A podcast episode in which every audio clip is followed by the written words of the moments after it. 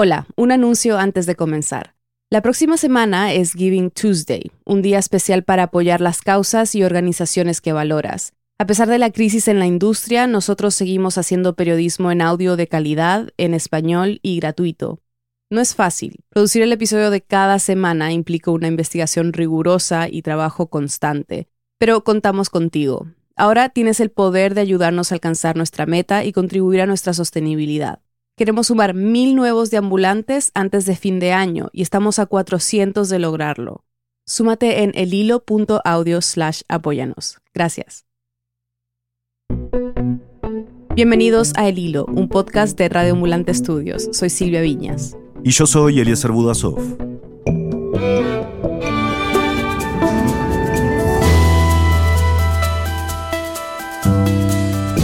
Esta temporada de huracanes, la más intensa en 15 años, termina a finales de este mes. Este es el ojo del huracán ETA antes de tocar tierra en Nicaragua con categoría 4. Y otro de los países que sigue en alerta es El Salvador. En Guatemala también la devastación es enorme. En el archipiélago de San Andrés y Providencia y Santa Catalina, varios son los estragos que ha dejado el coletazo del huracán ETA.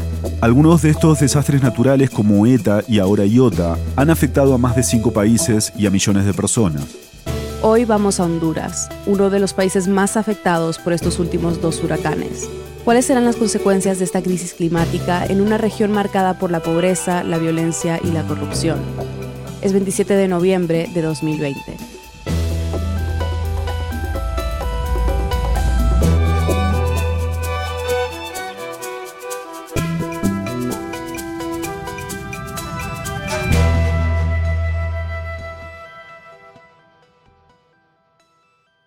Yo no, no, no, decir, no recuerdo la última vez que, que tuve ganas de llorar viendo una comunidad. Es, es devastador.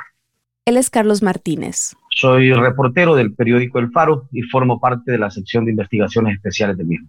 Carlos estuvo en Honduras reportando las consecuencias de ETA, un huracán de categoría 4 que tocó tierra en Nicaragua el pasado 3 de noviembre y luego tomó rumbo hacia Honduras, donde tardó tres días en salir del territorio fue particularmente cruel con la zona norte hondureña y que todo lo que se conoce como el Valle de Sula. El motor económico de Honduras, donde se produce más del 60% del Producto Interno Bruto del país.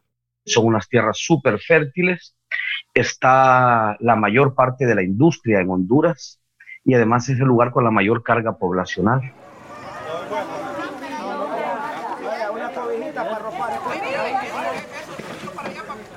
Y llegamos y lo que nos encontramos es la devastación que uno puede esperar de un huracán de esa, naturaleza. Todo el Valle de Sula, recuerda que está, o sea, todo está afectado. Qué lamentable, la verdad. Mucha fuerza para nuestros compatriotas que están sufriendo. Cada día que vamos avanzando en nuestra trayectoria, cada día que vamos eh, llegando a otras comunidades, todavía el desastre es peor. Pues de repente los agarró las inundaciones, pues perdimos todo. Los muchachos que vienen allá atrás, la pareja, pues ellos perdieron también todo. Carlos se encontró con cultivos destruidos, comunidades enteras arrasadas, árboles y cables caídos, aguas estancadas, apestosas y turbias, ganado ahogado y lodo intransitable. Nos encontramos además los efectos devastadores de la pobreza, de la extrema desigualdad en Honduras, que es el segundo país más desigual en América Latina después de Brasil. Seis de cada diez hondureños viven en la pobreza y cuatro de cada diez viven en pobreza extrema, es decir, que no ganan suficiente dinero para comprar comida. Yo, digo, yo no soy suizo, yo soy salvadoreño, yo vivo en Centroamérica y he, hecho, he ejercido el periodismo en Centroamérica toda mi carrera.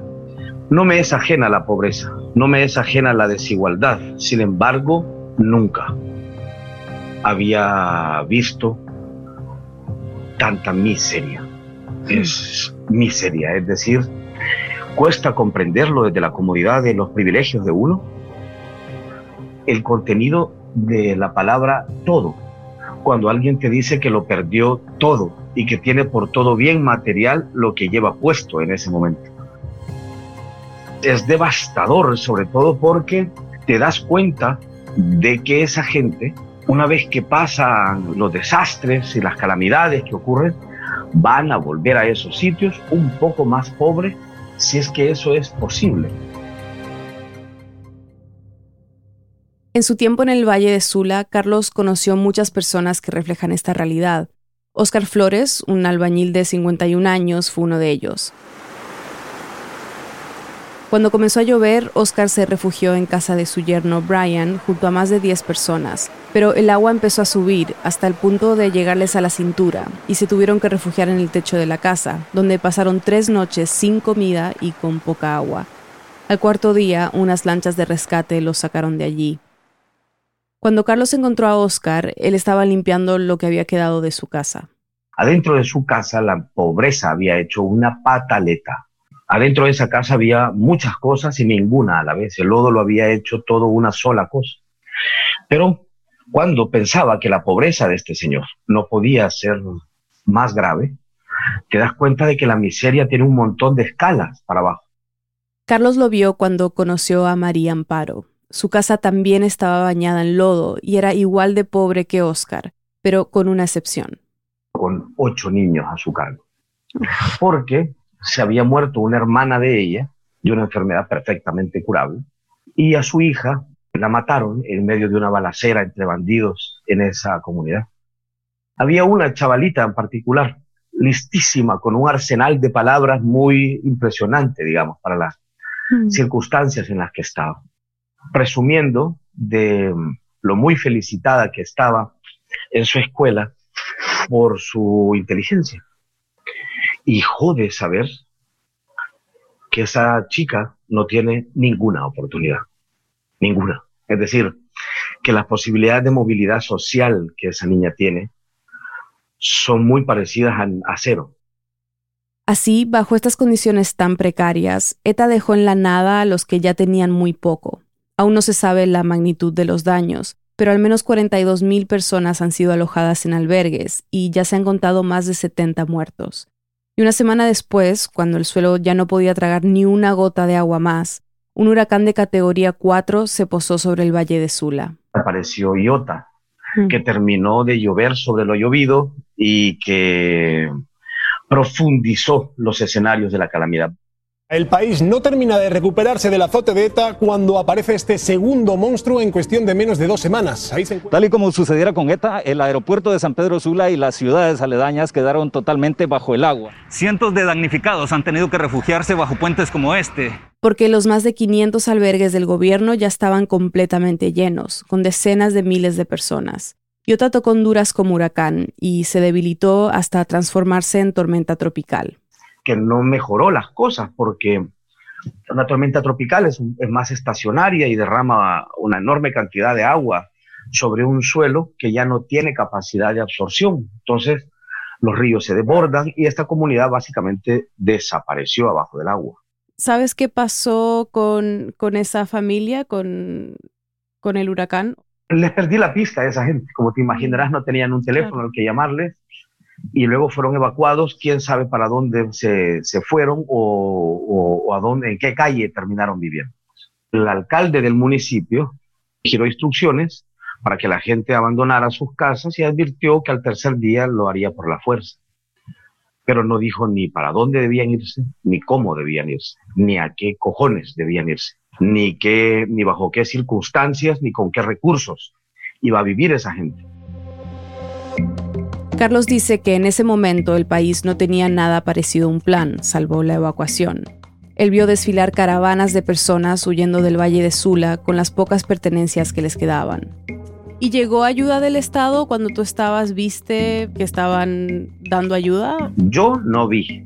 Mm. En los días que estuve ahí, que fueron siete días y en los que recorrí las comunidades más afectadas del Valle de Sula, yo no vi ni hablé con alguien que me dijera haber visto una ayuda estatal. Probablemente el Estado haya conseguido donar algo a personas las que yo no vi y con las que yo no hablé.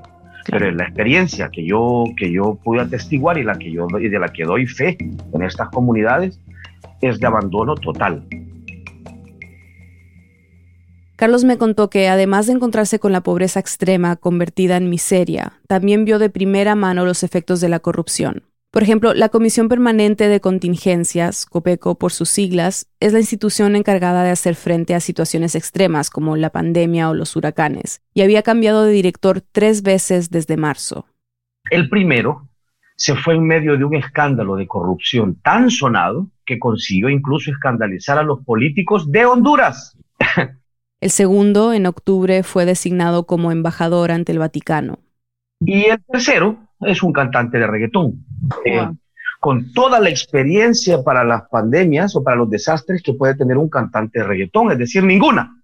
Se llama Max Alejandro González, su nombre artístico, El Quila. Y su nombramiento ha causado controversia, claro. No se le conoce ninguna formación para ocupar este puesto. Ha tenido un par de cargos públicos, fue candidato a diputado y recientemente comisionado presidencial para la entrega de mascarillas este tipo cuyo único mérito es ser un salamero del presidente hondureño, Juan Orlando Hernández, que de hecho es una persona que está terminando su segundo periodo, pese a que la constitución hondureña prohíbe repetida y rabiosamente la reelección. Es, su hermano está encausado en los tribunales de Nueva York por sus vínculos con el gran narcotráfico pareciera que ese tipo de cosas no tiene que ver con, un huracán o esto, pero si le sumas a ese, se convierte eso en un caldo explosivo y además se convierte eso en, en un caldo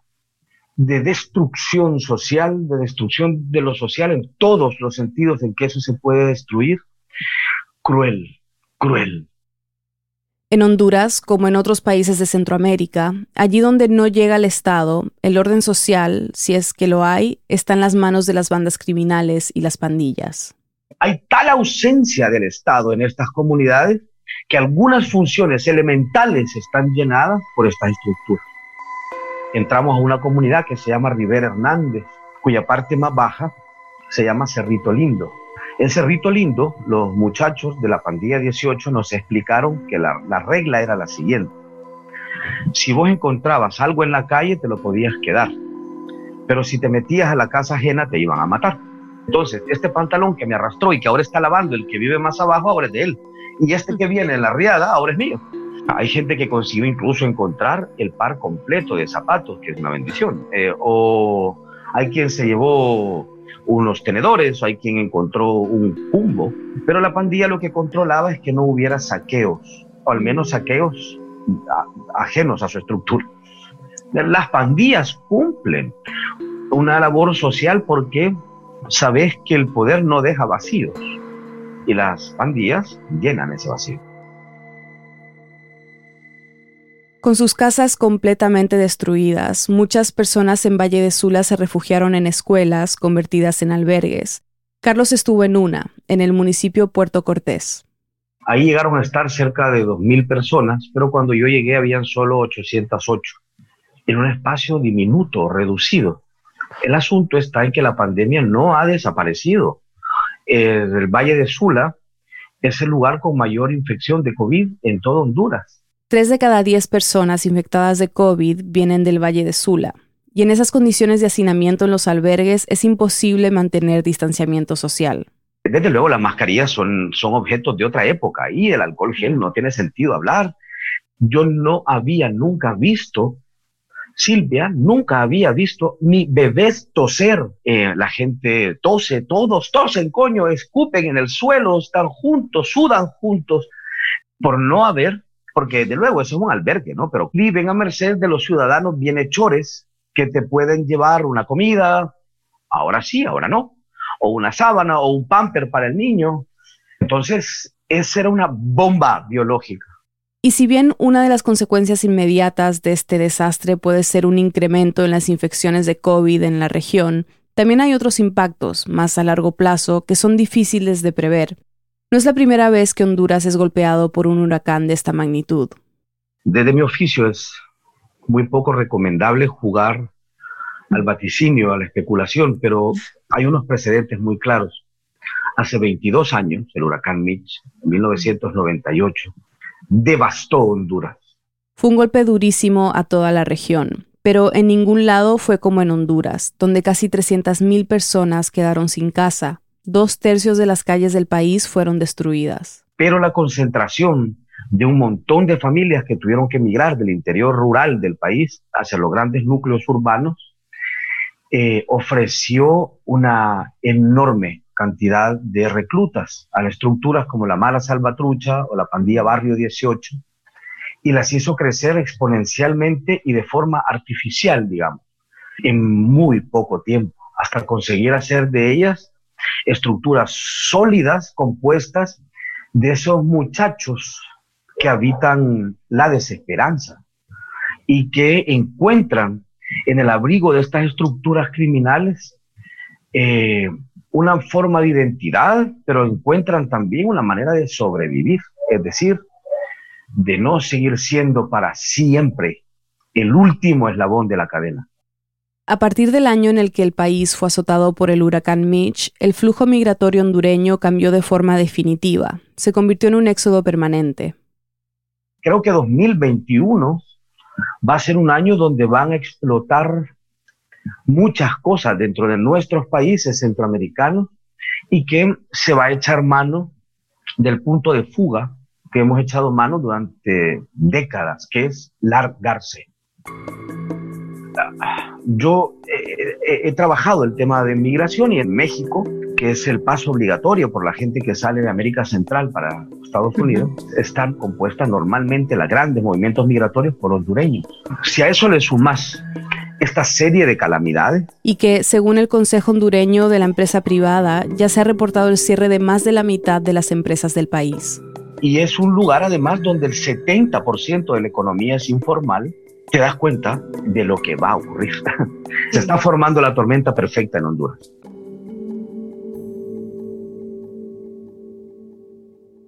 Ya volvemos.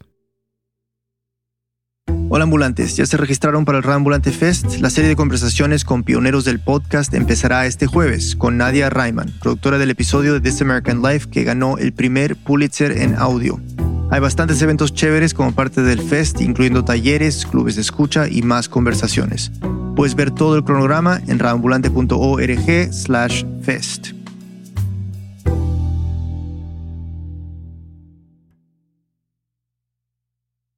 lo que se está previendo es que el próximo año va a haber un incremento del número de caravanas o de grupos de personas tratando de salir de estas zonas devastadas hacia buscar un futuro mejor y obviamente es comprensible, ¿no? Ella es Diana Medina. Yo soy gerente regional de participación comunitaria y rendición de cuentas a la comunidad, un nombre súper complejo que solo tenemos dentro del movimiento de la Cruz Roja y la Media Luna Roja, pero tradicionalmente es comunicación con comunidades o comunicación con comunidades afectadas. Diana lleva casi 10 años trabajando con personas que han sido impactadas por desastres mayores, incluyendo huracanes en el Caribe y en Centroamérica. Como escuchábamos en el segmento anterior, las consecuencias devastadoras que dejen ETA, IOTA y otras tormentas seguramente impulsarán una nueva ola de migración hacia Estados Unidos, y puede que sean más grande que las que hemos visto en años anteriores. En parte por lo que mencionaba Carlos Martínez, al desastre hay que sumarle problemas que ya venían de antes, la pobreza, la falta de oportunidades, la violencia, la corrupción y ahora una crisis sanitaria y económica causada por la pandemia. Pero otra razón tiene que ver con la intensidad de estas tormentas. Y para entenderlo, es importante repasar cómo se forman los huracanes en el Caribe y cómo han cambiado con el tiempo. En la zona ecuatorial del planeta siempre hay movimientos de vientos tibios y el viento caliente o tibio es lo que genera este, este tipo de fenómenos. El viento caliente, como los globos, porque es muy ligero, sube y cuando se encuentra con vientos un poco más fríos en la parte superior de la atmósfera, entonces, bueno, esos vientos crean un sistema de baja presión cuando se juntan y es lo que le da esa forma circular que tiene o, espiral que tienen los, los huracanes. En el caso del Mar Caribe, los vientos se combinan con las aguas tibias que los caracterizan. Entonces el Caribe les alimenta esos vientos tibios que hay también sobre la superficie del Mar Caribe, alimenta y le da fuerza y velocidad a estos fenómenos, ¿no? Diana, ¿y por qué Centroamérica es una región tan vulnerable al paso de los huracanes? Mira, digamos que Centroamérica y todo el Caribe, ¿no? Eh, si, si, pensamos geográficamente, Centroamérica es un istmo, donde Panamá es la parte más delgada de ese istmo, pero desde Panamá hasta Guatemala es bien estrechito ese cordón de tierra, ¿no? Que une Norteamérica con Suramérica. Entonces tienes a Centroamérica allí uniendo esas dos grandes masas de tierra, por decirlo de alguna manera, más las Antillas, todo el Caribe, esas islas que están haciendo como un mar cerrado, que es lo que se conforma como el mar Caribe. Cuando entran los huracanes a esta zona, bueno, allí, como te decía, el agua tibia del mar Caribe, más el, también los vientos tibios que hay allí, generan un espacio propicio para que los huracanes se queden de alguna manera encerrados allí. Y desde el punto de vista geográfico, esta región no solo se ve afectada por la temporada de huracanes del Atlántico, sino también por la del Pacífico porque la mayoría de los países de Centroamérica tienen costas para los dos océanos, con excepción solamente de El Salvador ¿no? y Belice, que están cada una para un lado. Pero el resto de los países tienen costas para los dos lados y son afectadas de igual manera por los dos. En pocos días, según las previsiones, terminará oficialmente una temporada de huracanes que ha sido atípica. Fíjate que normalmente tienen nombres normales, por decirlo, nombres de personas. O sea, María, Irma o Mitch los huracanes y las tormentas, porque no solo se nombran los huracanes, se nombran también las tormentas que sobrepasan una cierta velocidad y masa crítica, digamos, de alguna manera, está así estipulado por la Organización Meteorológica Mundial. Pero este año el número de tormentas ha batido un récord. Desde hace 15 años no había tantas tormentas en una sola temporada, y por eso ya no alcanzaron las letras del alfabeto latino para nombrarlas. Tuvo que empezar con el alfabeto griego, que normalmente no se utiliza, y por eso ves que los últimos dos se llamaron eta e iota, difícil para todos nosotros pronunciar. Pero en todo caso, digamos, se sobrepasó con iota, se rompió el récord, y este es el año que más tormentas tropicales con nombre hemos tenido en los últimos años. Diana me habló de varios factores que explican el aumento en el número y la intensidad de estas tormentas. Por un lado, a medida que en el mundo ha ido avanzando la crisis climática, algunos de estos países no han protegido recursos que podrían amortiguar los efectos de los huracanes, como los arrecifes de coral o los bosques de mangle todas esas barreras naturales han ido poco a poco desapareciendo y eso es lo que motiva que la destrucción sea tan fuerte. Igual bosques, la tala de bosque, la erosión de las riberas de río. ¿Por qué los ríos son tan devastadores ahora cuando se inundan? Bueno, porque sus riberas están devastadas y toda esa capa vegetal protectora ya no está y el río se sale de cauce sin que nadie lo frene. Lo mismo pasa con los vientos, ¿no? Si no tienes bosques que protejan, igual los vientos tienen paso libre, pues, por decirlo de alguna manera. En el pasado, los huracanes perdían fuerza al llegar a tierra firme y en algunos casos hasta desaparecían. La tendencia ahora, según algunos estudios, es que tardan más en debilitarse una vez que llegan a un territorio. Un ejemplo de esto es el huracán Dorian de categoría 5, el cual azotó las Bahamas en septiembre del año pasado y permaneció estacionado en la isla durante casi dos días. Otro ejemplo, sin ir muy atrás, es el mismo huracán ETA. Fíjate, ETA, ETA atraviesa Nicaragua, o sea, entra por Nicaragua, atraviesa Honduras, sale por Guatemala y Belice, y vuelve a agarrar fuerza cuando entra al Golfo de México, era lo lógico, pero sin embargo sigue como tormenta, ya no es huracán, toca un poco Florida y sigue hacia el norte. Todavía hay un poco de sistema de viento perteneciente a ETA que está hacia el norte, ¿no? Mucho más arriba en el Atlántico Norte. Como muestran estos ejemplos, la tendencia ahora es que los huracanes se mantengan activos durante más tiempo, y esta lentitud con la que se mueven hace que puedan causar más daño. Pero claro, hay algo más todos los especialistas apuntan a que efectivamente el cambio climático está haciendo un impacto importante en el número, frecuencia y potencia de estos fenómenos, no solo en, en América, sino a nivel mundial, ¿no? El calentamiento de la temperatura de los océanos ha subido en todo el mundo, ¿no? Y, puedes ver reportes de ello. Y como te decía anteriormente, los huracanes y las tormentas tropicales se alimentan de vientos calientes y de aguas calientes. Al estar mucho más caliente el océano, eso hace que, bueno, digamos, haya, haya el espacio, es la gasolina, pues por decirlo de alguna manera, que los alimenta y les da esa fuerza que puede hacerlos eh, potencialmente más fuerte. Los científicos también han observado que un ambiente más cálido, tanto en los vientos como en los océanos, significa más vapor de agua, lo que genera más lluvia. Lo que parece difícil de entender para muchos gobiernos del mundo es que el cambio climático no es algo que sucederá en el futuro, ni se relaciona con un solo desastre a la vez. Hablamos de una crisis que provoca que los fenómenos climáticos sean cada vez más extremos y frecuentes a nivel global. Y los países más vulnerables por su posición geográfica pueden ser golpeados por más de uno de estos fenómenos extremos a la vez. Diana me habló sobre el corredor seco, un área que corre paralela a la costa del Pacífico desde Chiapas, en México, hasta Panamá ese corredor seco ha venido sufriendo una sequía terrible porque a pesar de que llueve, no llueve con el volumen necesario para rescatar las fuentes de agua de la región. De acuerdo con la ONU, esto ha puesto en riesgo de seguridad alimentaria alrededor de 2 millones de personas.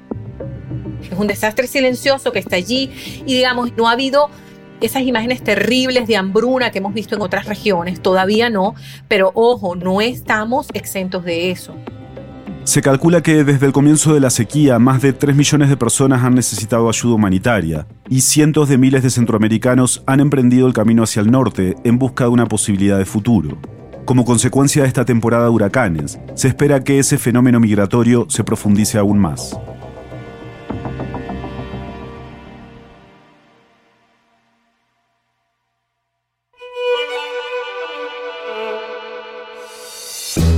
En el hilo somos Daniela Alarcón, Álvaro Céspedes, Mariana Zúñiga, Elías González, Desire Yepes, Paola Aleán, Jorge Caraballo, Miranda Mazariegos y Carolina Guerrero.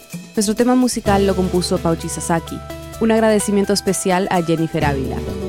El Hilo es una producción de Radio Ambulante Estudios. Gracias a nuestros compañeros de Radio Ambulante por todo su apoyo y gracias a los oyentes que se han unido a nuestro programa de membresías de ambulantes. Hoy el hilo suma más de un millón y medio de descargas y cientos de personas han decidido apoyar nuestro periodismo riguroso e independiente. Súbate tú también en el hilo.audio slash apóyanos. Muchas gracias. Y para recibir los episodios del hilo cada viernes por la mañana en tu bandeja de entrada, suscríbete a nuestro boletín semanal en el hilo.audio slash correo. Yo soy Silvia Viñas. Y yo soy Eliezer Budasov. Gracias por escuchar.